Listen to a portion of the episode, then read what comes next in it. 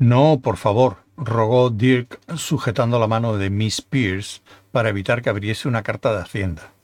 Hay cielos más desolados que este. Acababa de pasar un periodo de tensa meditación en su oscuro despacho y desprendía un halo de excitada concentración. Había hecho falta su auténtica firma al pie de un cheque de verdad para convencer a Miss Pierce de que le perdonara por su última e injustificable extravagancia, por lo que al volver y verla allí sentada, abriendo cartas del fisco, pensó que Janice había interpretado su magnánimo gesto de forma equivocada. La secretaria dejó el sobre a un lado. Venga, dijo Dirk, quiero que vea una cosa. Observaré sus reacciones con el mayor interés volvió apresuradamente a su despacho y se sentó al escritorio. Ella lo siguió pacientemente y se colocó frente a él, ignorando a propósito la nueva e injustificable extravagancia que había sobre la mesa.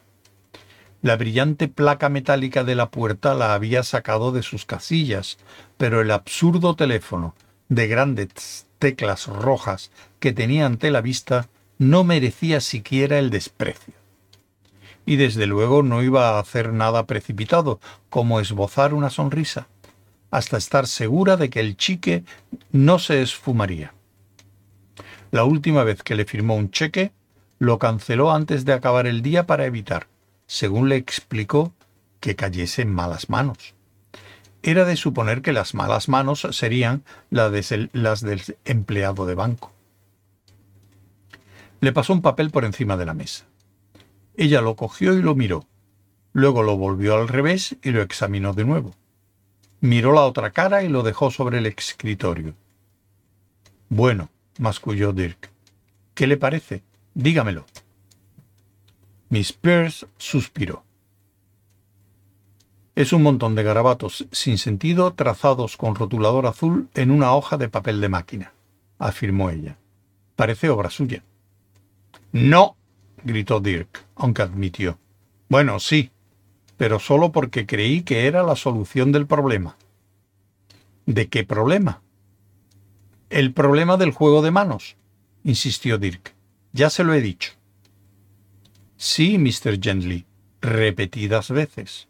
Creí que solo se trataba de un truco de prestidigitación, de esos que se ven en la tele con la diferencia de que éste era completamente imposible. No puede ser imposible. Si no, no lo habrían podido hacer. Es lo lógico. Exactamente, reconoció Richard, excitado. Eso es. Es usted una mujer muy intuitiva y de rara percepción. Gracias, señor. ¿Me puedo marchar ya? Espere. Todavía no he terminado, ni muchísimo menos. Usted me ha demostrado su gran capacidad intuitiva y sus dotes de penetración. Permítame que ahora le demuestre las mías. Miss Pierce se acomodó pacientemente en el asiento. Se va a quedar atónita, prosiguió Dirk. Atienda bien. Un problema difícil. Para buscar a la solución no hice sino darle vueltas y más vueltas a la cabeza siempre con el mismo resultado exasperante. Era evidente que no sería capaz de pensar en nada más, pero también estaba claro que si quería encontrar la solución tenía que pensar en otra cosa. ¿Cómo romper ese círculo vicioso? Pregúnteme cómo. ¿Cómo? preguntó obedientemente Miss Pierce, aunque sin ningún entusiasmo. Anotando la respuesta, exclamó Dirk.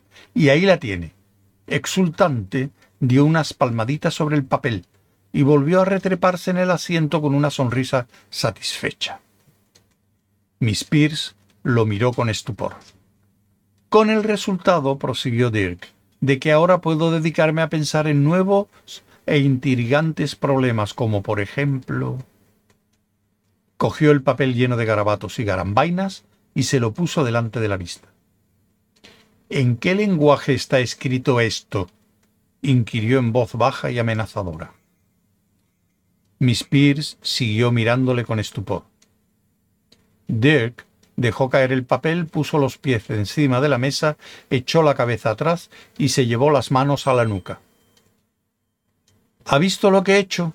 preguntó mirando al techo, que pareció estremecerse un poco al ver que súbitamente le metían en la conversación.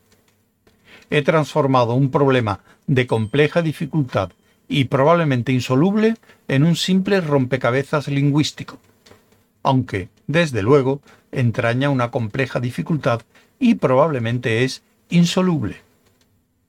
Pronunció las últimas palabras tras una pausa de, honda meditación, después de lo cual volvió a mirar fijamente a Janice Pierce. Vamos, la instó. Diga que es de locos. Pero podría dar resultado. Janice Pierce se aclaró la garganta. Es de locos, dijo. Créame. Dirk se volvió de lado, aflojó los músculos y casi se cayó del asiento, como debía pasarle al modelo de El Pensador cuando Rodin salía al excusado. De pronto parecía tremendamente cansado y deprimido. Sé que hay un gran error en algún sitio, dijo en voz baja, abatido, y sé que tengo que ir a Cambridge a comprobarlo, pero sentiría menos temor si supiese de qué se trata. Entonces, ¿me puedo ir ya, por favor? Dirk la miró con aire sombrío. Sí, pero dígame, le pidió, acariciando el papel con la yema de los dedos. ¿Qué piensa de esto? Pues me parece pueril, dijo Janice Pierce con franqueza. Pero, pero, exclamó Dirk, frustrado y dando un golpe en la mesa. Pero, ¿no comprende que para entender las cosas debemos ser como niños? Solo un niño ve las cosas con absoluta claridad, porque todavía no se le han formado todos esos filtros que a nosotros nos impiden comprender lo inesperado. Entonces, ¿por qué no se lo pregunta a un niño? Gracias, Miss Pierce, dijo Dirk, yendo a por el sombrero. Una vez más, me ha prestado un servicio inestimable por el que le estoy sumamente agradecido. Salió pitando.